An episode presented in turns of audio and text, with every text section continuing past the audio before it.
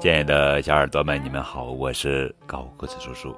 今天要讲的故事的名字叫做《提倡节俭的范仲淹》。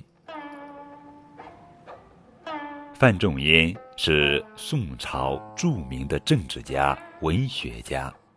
他出生于官宦之家，但他的父亲在他两岁时就过世了，家道中落，母亲不得已只能带他改嫁。由于家境贫苦，范仲淹寄住在临泉寺读书的时候，总是在晚上用一点点米煮成一大锅薄粥，等到第二天早上粥冻结了，再拿小刀将粥划成四块，早晚各取两块，蘸着酸菜汁吃。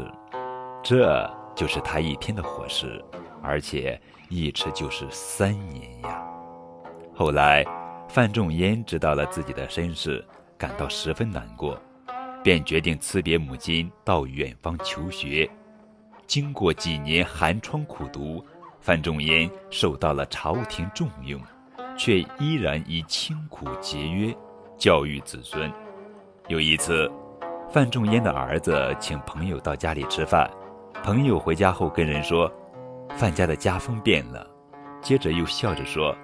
菜里多了两根肉丝了，范仲淹深知贫穷的滋味不好受，因此常把薪俸拿出来帮助乡亲们。据说他去世时，人们哭之如父。范仲淹一生节俭奉公，为官清廉，深受人们爱戴。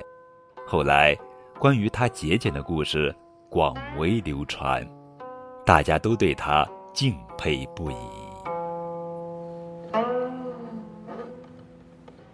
亲爱的小耳朵们呀，我们从小也要养成节俭的好习惯。